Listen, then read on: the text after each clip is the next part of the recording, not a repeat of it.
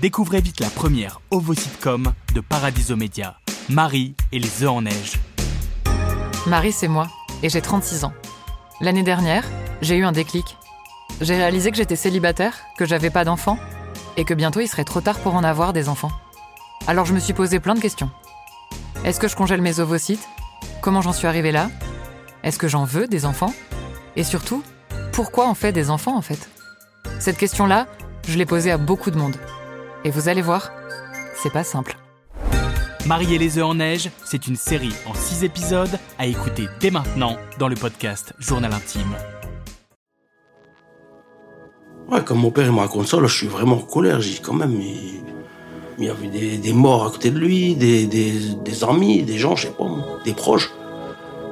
Pour moi, avec ça, je finis, euh, je finis en psychiatrie, je finis, je sais pas, cabossé, fini. Maintenant que je sais, euh, voilà, je, pense que je suis beaucoup plus apte à, vivre en fait euh, ma vie qu'avant, où j'étais hantée par des fantômes et que je, ne- le savais même pas. Maintenant que j'ai lu ces mémoires, j'ai très envie de réparer ce silence de ma part. J'ai plein de questions de précision, j'ai mis plein de petits post-it euh, dans le livre à des passages où j'ai envie qu'ils réagissent. Après, je sais que ça va pas être facile. En tout cas, faire parler ces mémoires, euh, faire parler ces récits de personnes colonisées comme euh, mon père, ça me permet de euh, quelque part d'avoir le sentiment de lui rendre justice, un peu de justice. À l'origine de ces fragments d'Algérie, il y a la colère, l'indignation, mais aussi parfois la fierté et la joie. Qu'il et elle soient descendants d'immigrés algériens, de militaires français, de harkis et de pieds noirs, leurs voix se détachent les unes des autres en fonction de leur point de vue et de leur héritage. Au fil de mes recherches, j'ai réalisé que les mémoires pouvaient être plurielles, à la fois contradictoires et complémentaires, au sein du même groupe mémoriel. Alors, dans ce dernier épisode de Fragments d'Algérie, aux côtés d'expertes du sujet, j'ai voulu comprendre ce que ces mémoires avaient en commun. Malgré leurs divergences, j'ai voulu savoir comment elles pouvaient résonner entre elles. Je suis Adèle Salmon. Bienvenue dans le septième et dernier épisode de Fragments d'Algérie.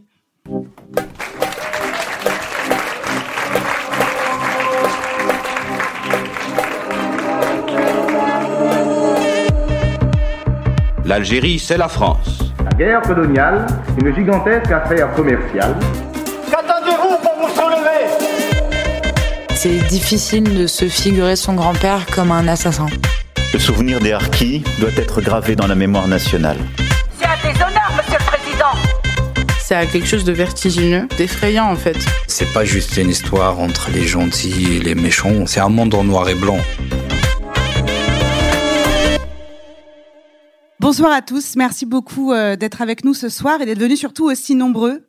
Euh, alors pour ce dernier épisode, j'ai la chance d'être extrêmement bien euh, entourée. Bonsoir Sylvie Thénault.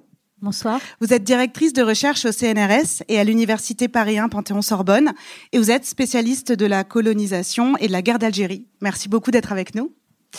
Euh, Safia Metidji, bonsoir. Vous êtes euh, psychologue clinicienne et thérapeute familiale, maître de conférences à l'Université de Lille.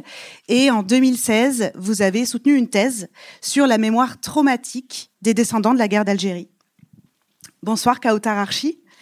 Euh, Vous êtes chercheuse en sociologie, écrivaine et enseignante à l'université Paris 13. Alors merci à toutes les trois euh, d'être avec nous. Donc ce soir, on va revenir ensemble sur les témoignages que j'ai recueillis euh, au sein du podcast Fragments d'Algérie. Et on va commencer par un sujet qui est beaucoup revenu dans les interviews des descendants, c'est la question du silence auquel les descendants ont été euh, confrontés euh, très très très très tôt dans leur dans leur vie. Euh, donc un silence au sein de leur propre famille, mais un silence aussi dans la société, au sein de l'État français. Et je voudrais qu'on commence par écouter quelques extraits qui abordent cette question. Mon père, lui, ben, je crois qu'il s'était résigné, en fait. C'est vraiment devenu un mur. Il s'est enfermé, voilà, dans le silence. Et, euh, et ma mère, euh, jusqu'à sa mort, elle a complètement respecté ce silence. Mais au fond d'elle, elle était vraiment révoltée. Si le gouvernement français après la guerre d'Algérie, ne s'était pas efforcé avec autant de, de hargne à cacher la réalité de cette guerre et de ce qui s'y était produit, on serait dans une mémoire tellement plus apaisée aujourd'hui, 60 ans après. Je crois pas avoir besoin qu'on reconnaisse euh, des souffrances. Euh, j'ai besoin qu'on établisse les faits. Euh, j'ai besoin qu'on dise en fait l'indicible, qu'on dise la violence, qu'on dise la torture. Si c'est la France qui a commis ça, il faut le dire. Si c'est le FLN qui a commis ça, il y a des erreurs dans des guerres, donc il faut le dire aussi, c'est un fait et qu'on passe à autre chose. On ne connaît pas la vérité.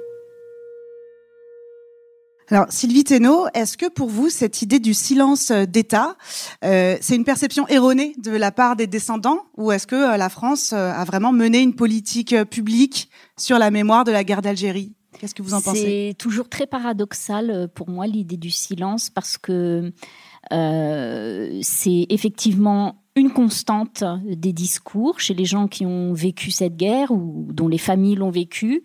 Et d'un autre côté, euh, nous les historiens, on peut collecter quantité d'indices disant que, euh, bah, quand même, euh, on en parle beaucoup plus. En particulier, moi j'aime bien faire des comparaisons euh, je prends la guerre d'Indochine, ou je prends l'insurrection malgache de 1947, ou je prends la Nouvelle-Calédonie qui est complètement d'actualité et qui est pourtant une histoire coloniale à laquelle on ne s'intéresse pas. Donc j'ai pas vraiment d'explication sur le silence. Je crois que ma voisine aura peut-être plus à dire euh, sur un silence qui, à mon avis, faut, faut bien le situer dans les familles.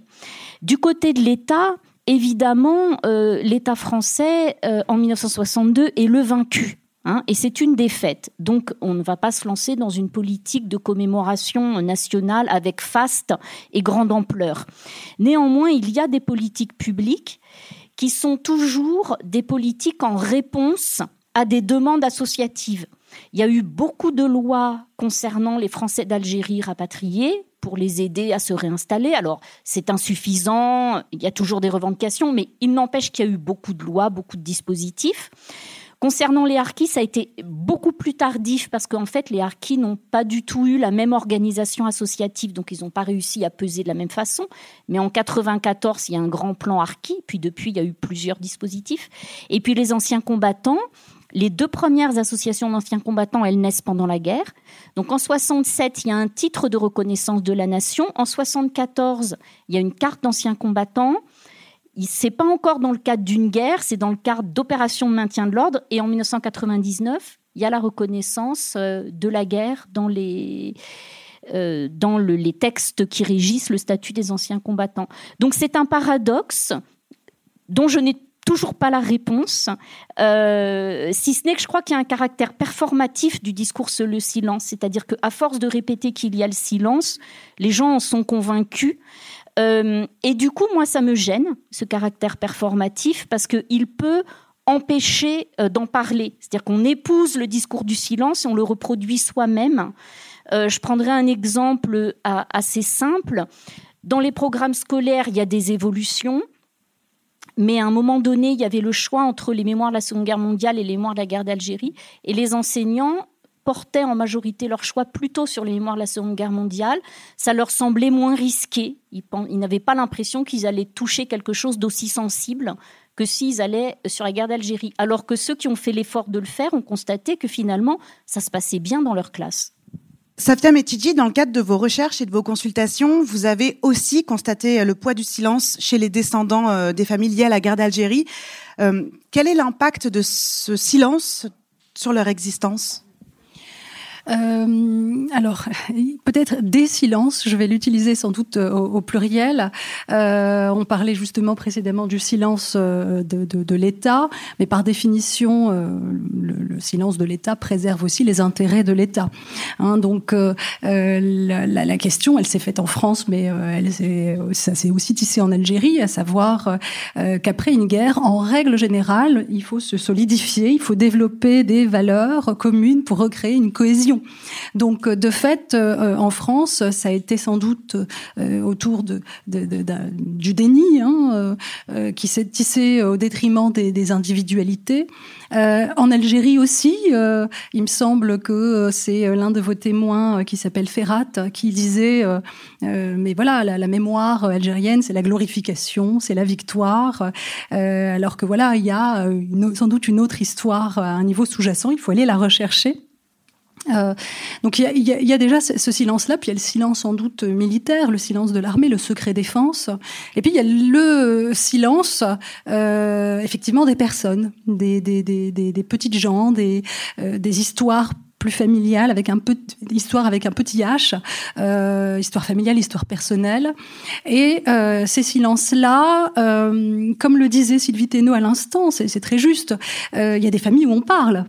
Euh, euh, j'avais même une patiente qui me dit mais moi mon père il arrête pas de me parler de la guerre d'Algérie euh, mais tout le monde se lève avec mes frères et sœurs on lui dit ah non pas encore enfin donc il y a des familles où ça parle et puis on n'a pas forcément envie d'entendre ça c'est toujours aussi intéressant et puis il y a des familles effectivement où on n'en parle pas parce que ce sont des silences secrets. Hein. Tout le monde sait plus ou moins et puis on n'en parle pas forcément.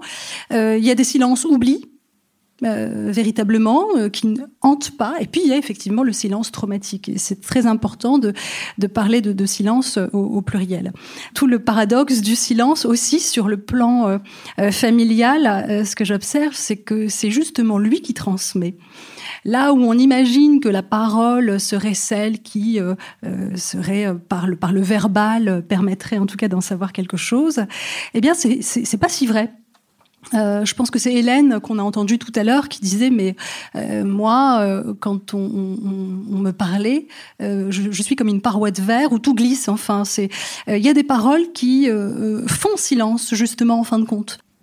Je pense vraiment que le silence c'est ce qui véritablement est transmis et ce qui suscite effectivement aussi la curiosité. Ce sont des silences parlant euh, et qu'on reçoit et il s'agit effectivement de savoir quoi, euh, quoi véritablement en faire.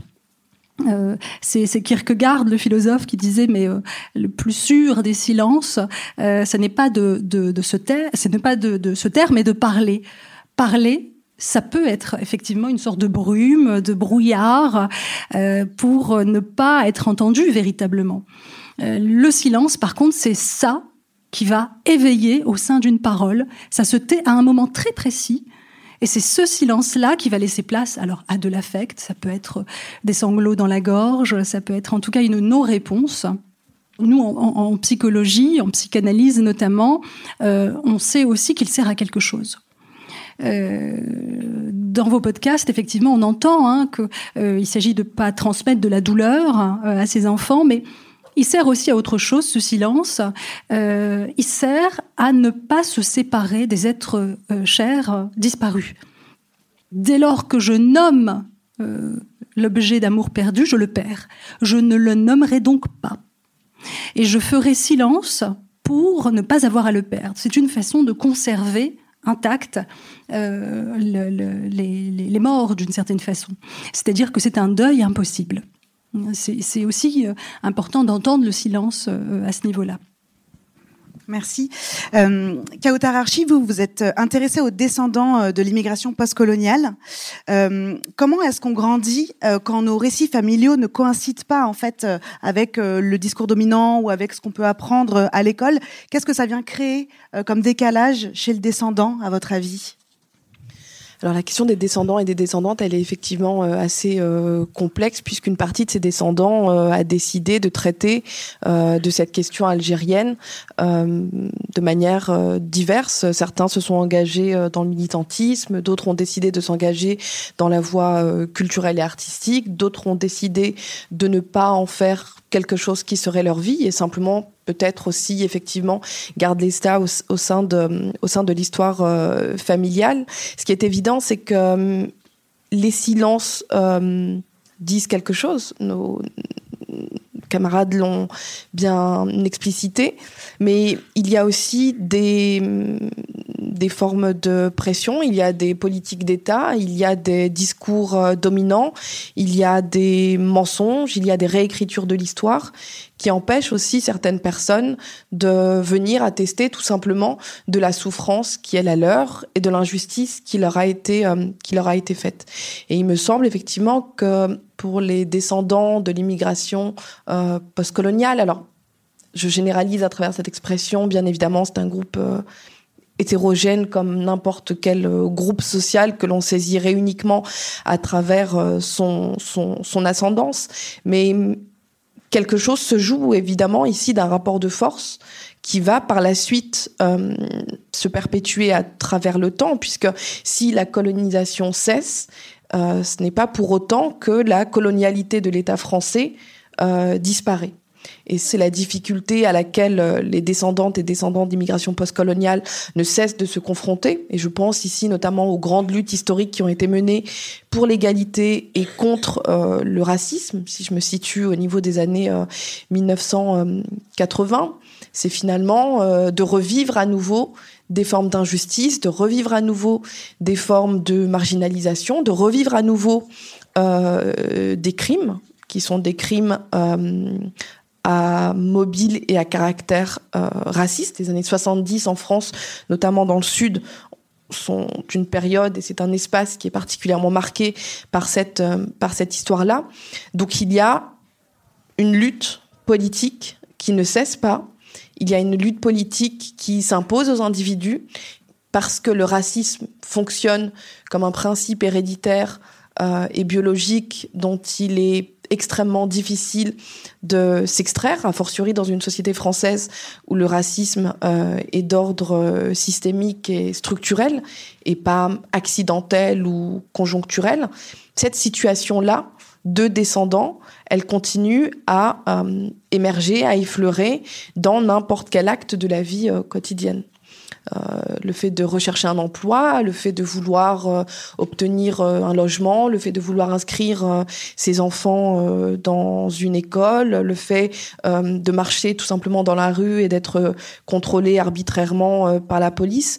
Tout cela, d'une certaine manière, ne cesse de rappeler à une partie de la population française qu'elle est constituée au sein du corps national comme un corps étranger ou comme un corps indésirable. Et il suffit de voir ce qu'il se passe actuellement dans la société française. Je ne parlerai pas de la présidentielle, mais après tout, c'est aussi le temps que nous vivons euh, politiquement euh, euh, ensemble, ou du moins je l'espère. Et on voit des choses se perpétuer, on voit des choses se répéter. Alors bien évidemment que les choses ne se répètent jamais à l'identique, mais il y a des grandes lois générales que l'on peut identifier, et la loi du racisme en est une, bien évidemment. Merci, c'est très clair.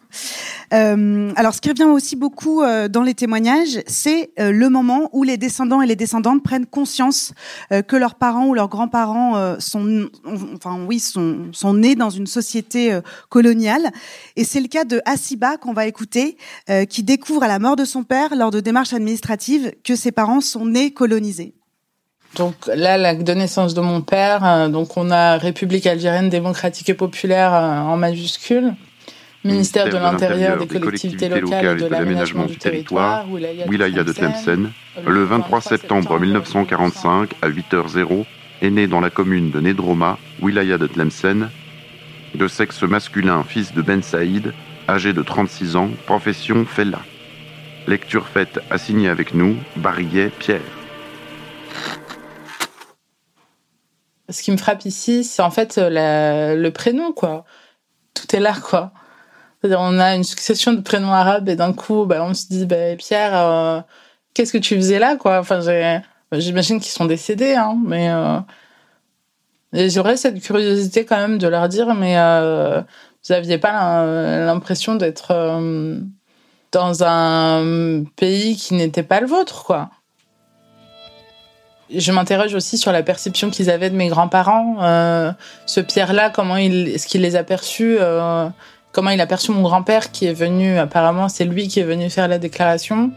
Comment il le percevait, euh, lui, en tant que fellah, en tant que paysan C'est aussi la dépossession. Sans doute que c'était source de frustration et de colère que d'acter la naissance de tes enfants euh, dans une administration française, quoi.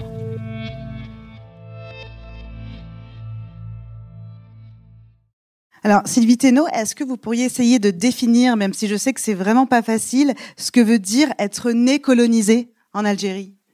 Je vais essayer, mais je vais d'abord, euh, si vous le permettez, réagir à, ce qu'a dit euh. Euh, totalement ce, qu'elle a dit, parce que vous aurez remarqué que quand je vous ai parlé des politiques publiques de l'État français, il y a trois groupes les anciens combattants, les Français d'Algérie, les harkis. Il n'y a pas les immigrés et les enfants d'immigrés. Et, personnellement, comme historienne, ça arrive souvent qu'on nous, euh, qu'on nous questionne sur ce qui serait pour nous une politique juste de la mémoire. Et nous sommes nombreux à répondre que le volet de politique mémorielle qui manque aujourd'hui, c'est d'ouvrir le chantier de la lutte contre les discriminations. Et ça, ça n'est pas du tout entendu. Et moi, je fais une grande différence entre les années 80, où j'ai été sensibilisée à cette histoire par le mouvement antiraciste, et aujourd'hui, où dans les années 80, l'antiracisme faisait consensus et pouvait aller de soi sur une simple question de morale et de droits humains. Et aujourd'hui, c'est quasi subversif hein, de défendre une position euh, antiraciste. Alors, pour répondre à votre question, euh, l'extrait que vous avez, il est fabuleux parce qu'en fait, on n'a pas beaucoup euh, d'éléments pour essayer de faire comprendre qu'est-ce que ça veut dire être colonisé. Moi, j'ai rencontré une difficulté une fois, par exemple, dans un débat dans un lycée où un jeune d'origine algérienne euh, euh, m'expliquait qu'il ne voyait pas en quoi ça pouvait être mieux de vivre aujourd'hui dans l'Algérie indépendante euh, par rapport à la période coloniale, parce qu'il m'expliquait que économiquement il y avait toujours de la pauvreté, que politiquement il y avait toujours de l'oppression, etc., etc. Et la vraie question, c'est faire comprendre ce que c'est qu'être un indigène, cette condition. Et, et l'extrait que vous avez là, il est fabuleux parce qu'en fait, ça se joue dans du quotidien. et beaucoup de symbolique. Alors si j'essaye d'avoir un discours un peu plus euh, macro, je dirais, pour moi, il y a quelque chose de fondamental qu'il faut bien comprendre, c'est qu'en Algérie, vous avez affaire à une colonie de peuplement comme il n'en existe aucune autre dans l'Empire français. Il y a en 54 environ un million de Français d'Algérie issus de diverses migrations européennes et 8 millions, 8 millions et demi d'Algériens qu'on appelle musulmans, précisément pour euh, effacer euh, toute prétention à la nation. Hein. Et cette catégorie de musulmans, elle n'est pas du tout une catégorie du croyant ou du fidèle de l'islam, c'est une catégorie extensive. La meilleure preuve en est que dans le langage de l'administration, lorsqu'il y a des conversions, on peut lire dans les documents l'expression de musulmans catholiques. Donc ça dit bien quand même ce que c'est que cette catégorie de musulmans.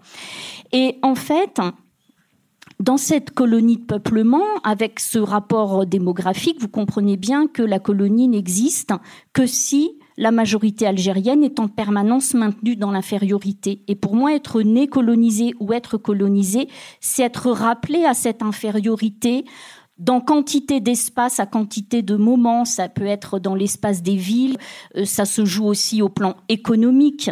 D'ailleurs, beaucoup de, vos témoins dans le podcast parlent de la question de la terre. La dépossession foncière est évidemment au plan symbolique une dépossession, mais elle est aussi une source de pauvreté énorme. Donc pour moi, être colonisé, c'est être amené à une condition sans cesse d'infériorisation, et ça se manifeste dans tous les secteurs de la vie. Ça se manifeste à l'école, où vous n'avez en 54 que 15% des enfants dits musulmans à l'époque en âge d'être scolarisés qui le sont. Ça se manifeste dans l'échelle des revenus, dans l'échelle euh, euh, des métiers, dans l'espace où les Algériens sont extrêmement majoritairement en milieu rural quand les Français sont extrêmement majoritaires en milieu urbain. Et puis il y a du quotidien, comme cette histoire d'extrait de naissance. Je vous donne une autre anecdote euh, que j'aime beaucoup aussi parce qu'elle est révélatrice. Une chose qui est très intéressante, ce sont les témoignages de métropolitains qui vont en Algérie parce qu'eux, ils connaissent pas la société coloniale, ils n'en ont pas les codes, donc ils font des gaffes. Et par exemple, il y a une dame qui s'appelle Monique Rivet, qui était enseignante de français, qui a été envoyée de métropole en Algérie euh, pour enseigner à Sidi Bel Abbès. Et elle a écrit un livre qui s'appelle Le Glacis, qui est sorti en 2012. Et elle raconte dans ce livre que donc elle, a vécu euh, quelque temps à Sidi Bel c'était pendant la guerre, elle s'était nouée d'amitié avec une jeune femme euh, qui s'appelait euh, Naïma, et puis elle allait, elle, Monique Rivet, au gymnase, comme, font beaucoup de femmes, voilà, au cours de gymnastique, et puis un jour, elle, elle emmène Naïma avec elle, et quand elle rentre dans le gymnase, il y a un silence gêné, Tout le monde la regarde et elle ne comprend pas ce qu'elle a fait de mal. Ben, ce qu'elle a fait de mal, c'est que Naïma n'était pas bienvenue à l'intérieur du gymnase dans le cours. Et donc être colonisé, c'est, je pense, finir par intérioriser aussi tous les interdits et quelle est la place qu'on nous assigne dans la société? C'est aussi être assigné être colonisé. La société coloniale dont je parle, avec ce million de Français et ce 8 millions, 8 millions et demi d'Algériens, c'est aussi une société dans laquelle euh, c'est une société qui ne peut survivre que si en en permanence, les gens sont rappelés à leur place. Il n'y a, pas de, place dans une société comme ça pour des identités fluides, des mix. Ça tient que si, encore une fois, la majorité algérienne est infériorisée en permanence. Donc ce sont des sociétés coloniales de ce type, des sociétés extrêmement rigides, dans lesquelles les catégorisations sont extrêmement fortes, les assignations extrêmement fortes, et les catégories doivent être euh, très euh, nettement séparées, justement pour préserver euh, le déséquilibre structurel de la société coloniale. Vous parlez d'intériorisation de l'infériorité. Safia Metidji, j'ai envie de vous demander, est-ce que ce, sentiment d'infériorisation, il peut se transmettre aux générations suivantes? Est-ce que vous avez constaté ça et comment ça peut se traduire chez les descendants? Euh, alors être né euh, colonisé, euh, effectivement, je rejoins ce que ce que vient de dire euh, Sylvie Thénault parce que euh, au fond, l'enfant qui vient de naître et il est exilé en son propre pays, quoi. Il est dépossédé déjà, sans doute de, de, de, de, la terre, de la terre familiale. Il est sans doute aussi son avenir est restreint, quoi. Enfin, d'une certaine façon, il naît aussi assujetti euh, comment est-ce que ça peut se, se, transmettre Là, quand j'entends effectivement euh, qui lit euh, l'acte de, de, de, naissance, il y a un choc chez elle quelque chose qui vient les fracter et qui fait dissonance. Aujourd'hui, ça nous apparaît sans doute, euh, voilà, euh, totalement euh, choquant. Et c'est bien de s'indigner aussi de, de ça aujourd'hui. Je ne sais pas comment ça se retranscrit chez elle. Je, je la sens sans doute dans beaucoup d'affects. De, de, la colère, quelque chose de l'insupportable, peut-être en toile de fond une tristesse, parce que parfois la colère peut aussi être le visage de, de, de la tristesse. Euh, et en même temps, euh, je crois que ça agit chez elle euh, véritablement comme une, un sentiment de fierté. Elle le dit d'ailleurs, hein, euh, ce besoin en tout cas de pouvoir en dire quelque chose et affirmer quelque chose de cette identité-là. Euh, de ne pas être, se retrouver un peu dans cet assujettissement mais au contraire de, de, de réparer au fond euh, euh, quelque chose de l'histoire familiale. Euh, maintenant, sur la question des immigrés, des enfants d'immigrés, pardon, euh, euh, comment ça peut être vécu Je pense que sur le plan toujours des émotions, on peut euh, observer sans doute de, de, de la fierté, comme je le disais, de la colère, cette colère, elle peut se diriger à l'endroit de la société actuelle de euh, la France et ce qu'elle incarne. Euh, elle peut aussi euh, se manifester en réponse à une violence sociale, justement qu'évoquait Kautar Archi, donc à savoir voilà ce racisme latent, y répondre en tout cas avec une certaine violence. C'est notamment les travaux de Malika Mansouri hein, sur euh, les, les, les, les, révoltes et les émeutes de 2005, où se rejoue au fond un scénario euh, franco-algérien euh, dans la cité. Euh, ça peut être aussi une colère dirigée envers ses propres parents. Pourquoi êtes-vous venu en France, au fond? Euh, L'Algérie peut aussi être fantasmée comme le, le sol, le sol du paradis perdu, enfin quelque chose de cet ordre-là. Donc différentes façons au fond d'exprimer euh, cette, ces, émotions. Euh, une fois qu'on sait, le savoir ne suffit pas. Je pense que vraiment il s'agit au-delà hein, euh, euh du, savoir, savoir quoi on, en fait de ce savoir. Hein, ça c'est toute, euh, l'œuvre sans doute qui est à, construire. Euh, qu'est-ce que je fais de ce que je sais et qui m'insupporte pour que ça puisse aller mener vers une construction et non pas vers une, destruction. Vous parlez euh, d'émotion. Moi, quand j'ai réalisé ces interviews, je me suis aperçue qu'il y avait certaines émotions comme la colère, la culpabilité, la honte, qui étaient partagées par, plusieurs descendants qui n'appartenaient pour autant pas du tout au même groupe mémoriel. Est-ce que ça, c'est quelque chose aussi que, dont vous vous êtes aperçu, qu'en fait, ces émotions-là pouvaient être partagées par différents groupes? Alors là, je n'ai pas identifié un affect qui serait peut-être à, proprement euh, au sein d'un groupe. Euh, J'aurais tendance à dire que euh, tout dépend le contexte dans lequel on est amené à se vivre soi comme étranger. Chez les enfants, par exemple, c'est assez caractéristique. Les enfants, par définition, veulent ressembler à tout le monde. Ils veulent être comme leurs camarades. Et, et quand on fait l'expérience à l'école de cette étrangeté, que les autres nous renvoient, euh, je pense qu'effectivement, ça peut être vécu sous, le mode de la honte. Euh, honte de ses origines ou malaise. Mais ça, c'est propre effectivement à l'enfant. Et je pense qu'à l'adolescence, cela est retravaillé. Hein, on fait une, relecture euh, de, de, ces vécus et il s'agit effectivement là aussi d'en faire quelque chose. Euh, il y a ceux qui euh, euh, peuvent faire quelque chose de cette honte, prendre revanche sur, à travers la réussite dans, leurs études brillantes, à travers une réussite sociale, professionnelle.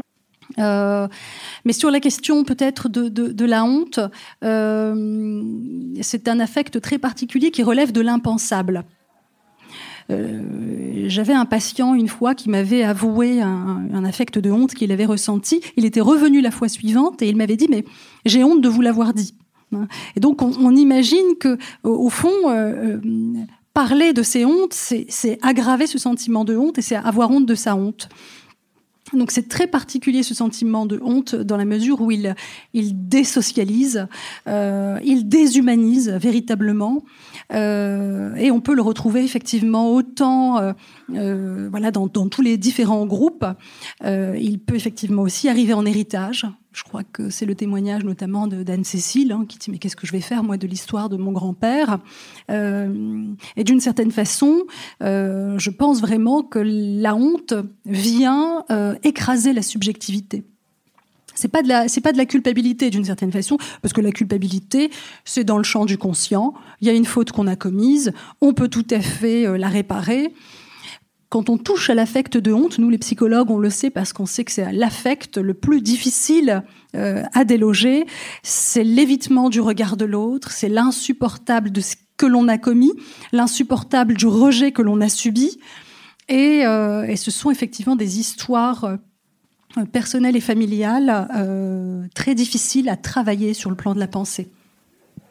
Euh, ce sentiment de honte, je voulais savoir ce que ça vous inspirait euh, à vous qui avez travaillé sur euh, les descendants de l'immigration postcoloniale. Est-ce que c'est quelque chose aussi euh, que vous avez constaté, une sorte de honte intériorisée d'un point de vue d'un point de vue social? Est-ce que vous avez remarqué des choses par rapport à ce sentiment de honte? Par rapport à la question de la honte, c'est un peu comme ce qu'on se disait par rapport à la question du silence. C'est aussi quelque chose dans les récits dont j'ai parfois tendance un peu à me méfier, le mot serait peut-être un peu trop fort, mais en tout cas à, ralentir un peu euh, la démarche, euh, simplement parce que euh, les récits de honte sont des récits absolument légitimes et qu'il est bien évidemment important de recevoir et de recueillir, notamment dans le cadre d'un suivi clinique. Mais c'est important aussi que le sentiment de honte ne devienne pas une forme de couverture euh, sociale, euh, que le sentiment de honte ne devienne pas euh, l'affect dominant. Et je dis ça notamment par rapport à des formes de traitement médiatique qui peuvent être réservées à ce type d'histoire puisqu'il y a des histoires que l'on décide de mettre en avant et des histoires que l'on décide au contraire de marginaliser. On parle beaucoup évidemment des personnes qui ont ressenti euh, cette forme de honte.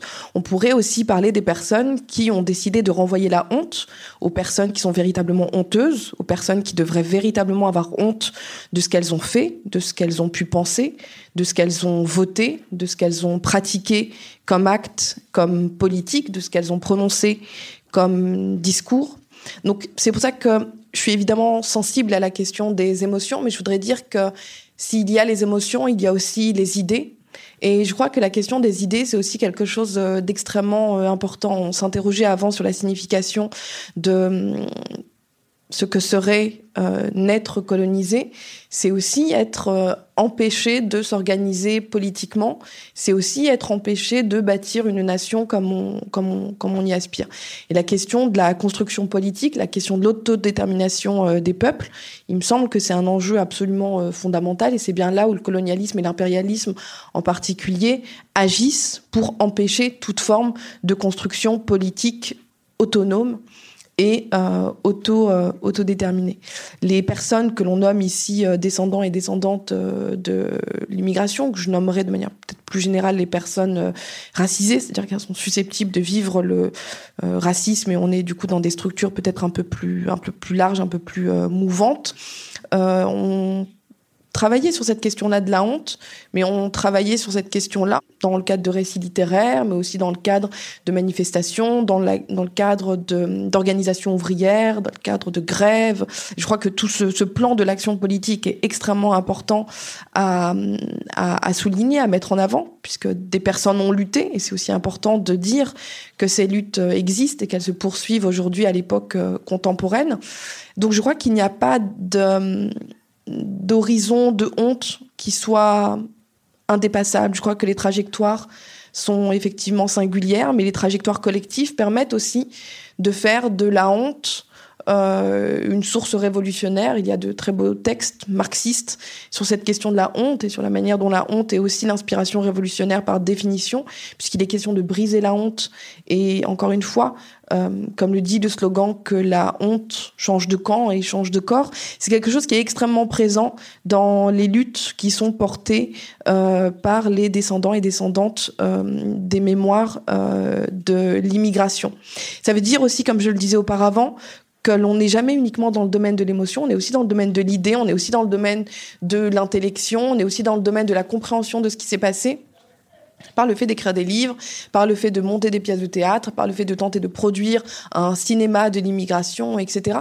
Ça veut dire qu'il y a aussi la possibilité de faire quelque chose de soi après que l'on ait fait quelque chose de nous, en fait. Et ce processus de reprise de soi, il est, à mon sens, extrêmement important puisqu'il n'y a pas de de processus de domination, il n'y a pas de processus d'objectivation sans en retour un processus de subjectivation, sans la tentative de se reconstituer comme un sujet politique.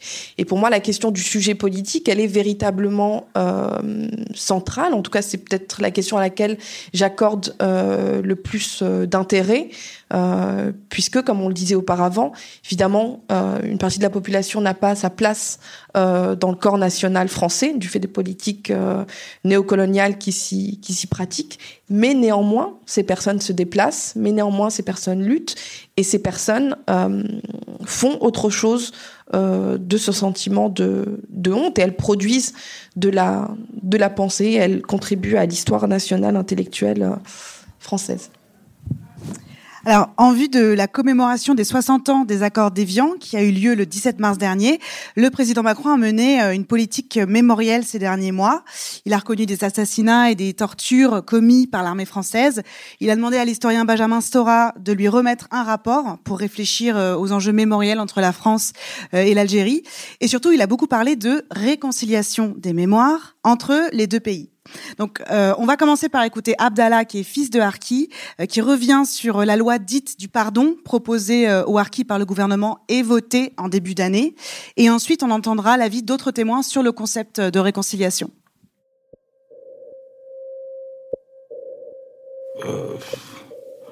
pour moi, cette loi, elle arrive trop tard parce que nos anciens sont déjà morts, pour beaucoup. Nous aurions aimé voir nos pères l'entendre. Mais là, moi, ça me fait, ça me fait ni chaud ni froid, honnêtement.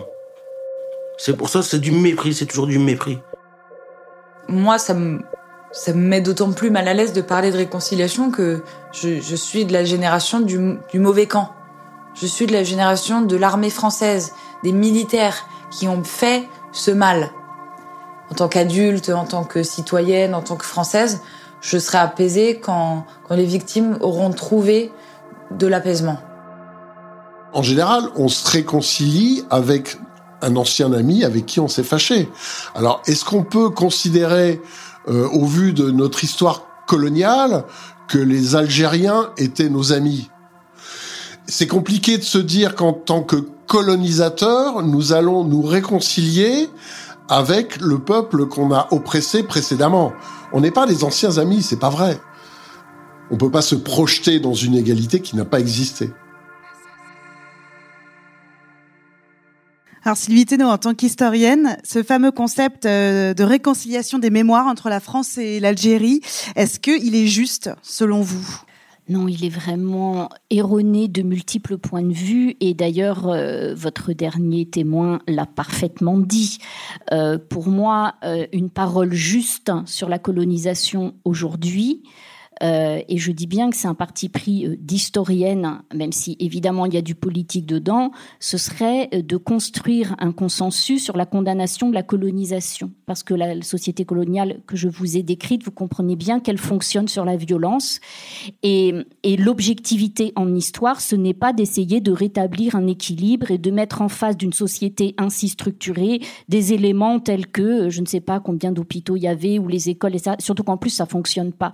Hein, donc donc pour moi, la, ligne juste, euh, y compris sur la foi des travaux historiques, c'est une fois qu'on a fait l'analyse de cette société coloniale, travailler à un consensus, mais je parle là même de morale, de la même façon qu'on a pu construire des consensus sur la condamnation de l'esclavage, la condamnation du nazisme ou du goulag stalinien, etc.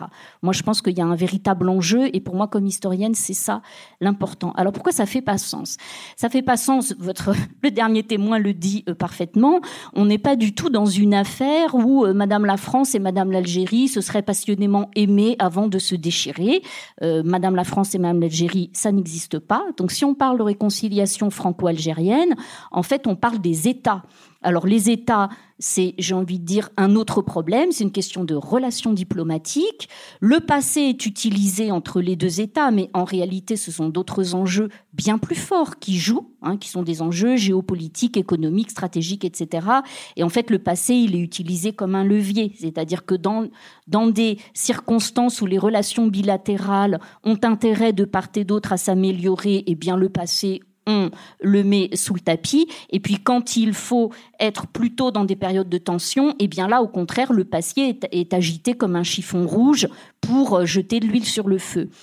Euh, sur le plan des individus, euh, ça rejoint un, problème qui est celui de la globalisation des groupes. C'est-à-dire qu'on considère que la mémoire s'organise en groupe, chacun homogène, ce qui n'a absolument pas de sens. Et là, vos témoins dans le podcast le démontrent euh, complètement. On peut être petit-fils de Français d'Algérie et, et anticolonialiste, euh, par exemple. Bon, euh, voilà. Et puis surtout, il y a, quelque chose. Alors là, je ne sais pas si c'est comme historienne que, que, je parle, même si pour en avoir discuté avec des collègues qui travaillent sur d'autres mémoires vives ou mémoires sensibles, comme on dit, c'est quelque chose qu'on partage.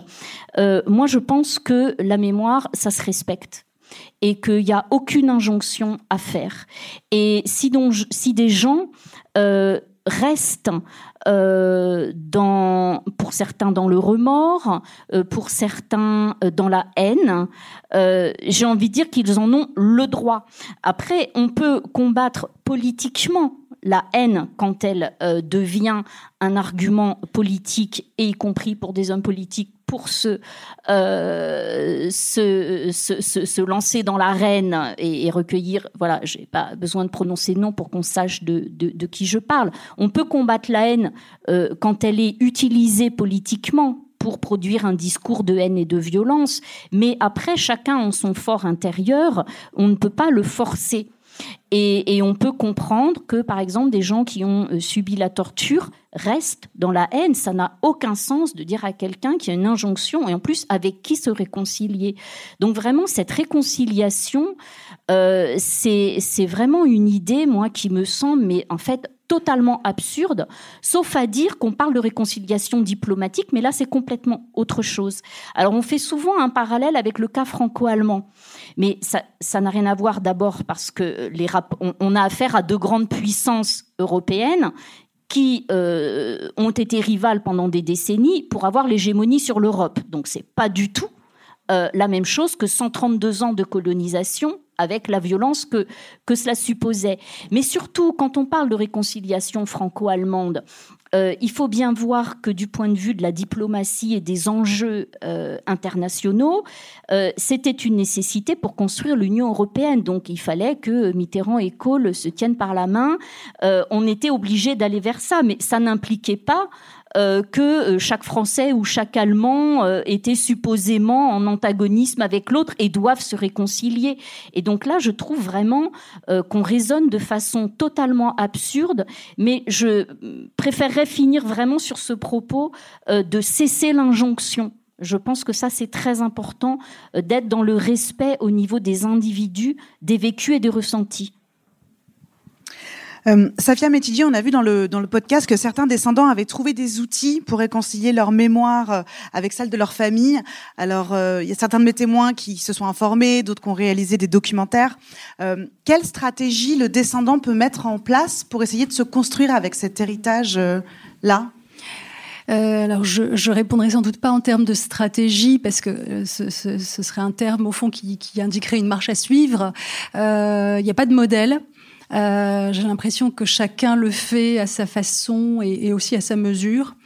Euh, et donc c'est un travail sans doute très très très personnel hein, sur cette sur cette question-là. Les, les écrivains écrivent, euh, les historiens euh, pensent l'histoire, euh, les chanteurs chantent. Euh, comment trouver euh, voilà sa façon à soi, sans doute très très singulière. Et quand je dis à sa mesure, c'est comment ne pas non plus imaginer qu'on peut un peu comme Anne-Cécile l'évoque, euh, c'est très touchant. Elle dit mais je peux pas être apaisée euh, si euh, je ne sens, que les autres ne sont pas apaisés. Donc d'une certaine façon, elle conditionne véritablement sa, vie à, euh, aux autres, enfin. Euh, et, euh, et, on imagine que c'est à la mesure aussi du, du choc et du, et du, drame qui agit sur, sur elle, l'histoire de, de, son grand-père. comment transformer peut-être ce sentiment d'impuissance en, en, besoin de, de, de, réparer, enfin, je crois qu'il y a quelque chose de, cette, de cet ordre là comment trouver sa façon à soi. Euh, et ça, euh, euh, parfois on a besoin effectivement d'avoir un appui, de l'aide autour de soi. Nous, on intervient aussi en tant que psychologue sur ces questions-là. mais encore une fois, je crois qu'il n'y a pas de, il n'y a pas une façon de faire. Chacun œuvre à sa façon. J'ai presque, enfin là me revient un peu la la fameuse légende du colibri, vous la connaissez peut-être, hein, mais euh, cette idée que euh, euh, il y a un incendie dans, dans la forêt et puis ce petit colibri, ce petit oiseau minuscule prend des petites gouttes d'eau et puis essaye d'éteindre le feu. Et au final, tous les animaux de la forêt le regardent en disant mais enfin, tu y arriveras jamais, c'est absurde, arrête. Et et, et, lui qui répond mais oui mais moi au moins je fais ma part. Donc je pense que d'une certaine façon, c'est de ça qu'il s'agit. Chacun euh, euh, peut faire sa part. Euh, cette politique mémorielle menée euh, par Emmanuel Macron, donc certains la qualifient de, de timide, d'inaboutie. Qu'est-ce qu'elle dit, à votre avis, de l'attitude du gouvernement et quel type d'acte pour vous est-ce qu'il reste à, à faire d'un point de vue symbolique ou même pragmatique? Alors, euh, je sais que la France est un pays euh, qui adore euh, le symbole, qui adore tout ce qui relève de la signification, du signifiant, du signifié. non, plus sérieusement, je pense qu'il est très difficile de parler d'une quelconque forme de politique de la mémoire ou politique mémorielle. après tout, de manière un peu rapide, on pourrait dire ce qui est fait est fait maintenant. Euh, par contre, quelque chose euh, continue à exister. Encore une fois, c'est euh, la question des discriminations raciales telles qu'elles se pratiquent en France. On aurait pu parfaitement imaginer de la part du gouvernement et d'Emmanuel Macron, mais encore une fois, il aurait fallu être euh, bien naïf euh, d'un point de vue euh, politique pour y croire.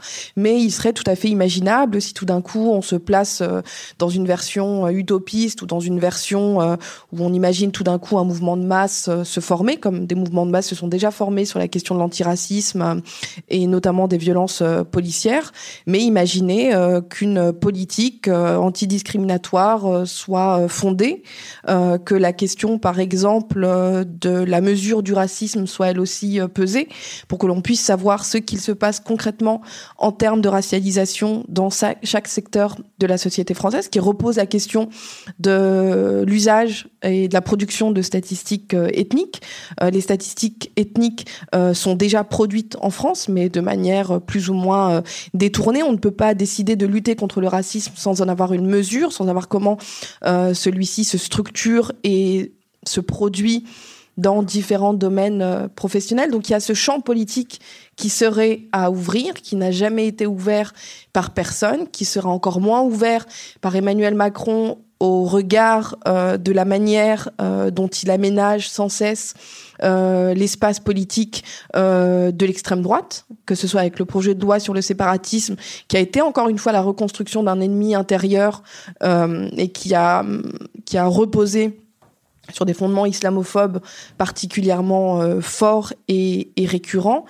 Et encore une fois, il est important de dire que euh, malgré ces politiques-là, qui sont à mon sens souvent des politiques euh, d'affichage, c'est-à-dire où l'on affiche une forme de vitrine, et comme le disait effectivement Sylvie Tonneau, c'est quelque chose entre les États qui se joue. Euh, il est important euh, de pouvoir euh, rappeler que les populations sont des populations qui sont privées d'égalité, que l'égalité, ça se construit, que ce qui a caractérisé le colonialisme et l'impérialisme, c'est la rupture totale d'égalité, c'est la sortie d'une partie de l'humanité de ce processus-là d'égalité des droits et d'égalité de traitement. Donc, de penser la politique mémorielle, ce serait, à mon sens, de l'aborder par cette question de l'avenir, par cette question du futur, par cette question du présent. Et encore une fois, quand on voit ce qu'il en est du côté des violences euh, policières, on ne peut pas s'empêcher euh, de se souvenir aussi que la formation euh, des institutions policières contemporaines ont partie liée avec le fonctionnement de l'armée, avec le fonctionnement militaire tel qu'il a été perpétué pendant de très longues années. Donc quand des hommes politiques disent, par exemple, ou des femmes politiques disent, par exemple, qu'il faut envoyer l'armée dans les quartiers, euh, c'est très logique ce qu'ils disent en fait, parce que c'est une gestion coloniale de ces territoires-là qui sont euh, qui, sont visés. Euh, on dit souvent que ce sont des, des zones de non-droit. Ce sont des zones où le droit est omniprésent omniprésent par la police qui fait la loi, qui fait sa loi, qui fait respecter un certain type de loi. Donc il y a tout ce chantier-là qui est véritablement, à mon sens, le chantier de la production de l'égalité. Et c'est absolument fondamental ça doit, à mon sens, être construit euh, comme un enjeu démocratique, euh, si tant est que l'on considère qu'on est dans une formation politique démocratique, ce qui, à certains aspects, peut, euh, peut être interrogé. On va terminer ce débat avec votre idéal démocratique alors. merci à tous d'avoir suivi ce débat. Merci à vous Sylvie Thénault, Safia Metidji, Kautar Archi. Voilà, c'était le septième et dernier épisode de Fragments d'Algérie. Merci à tous de nous avoir écoutés. Euh, et si vous avez aimé le podcast, n'hésitez pas à en parler autour de vous surtout et à nous laisser des commentaires sur les plateformes. Merci beaucoup.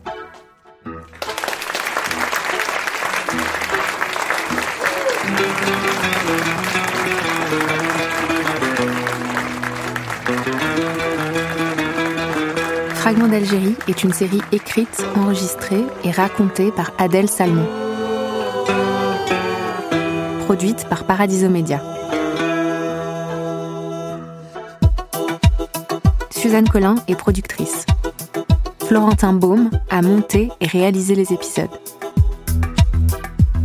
Théo Albaric est à l'enregistrement. Oriane Bettoni est directrice de production. Lucine Dorso est assistante de production. La musique originale a été composée par Casbah. Louis Daboussi, Benoît Dunègre et Lorenzo Benedetti sont producteurs délégués.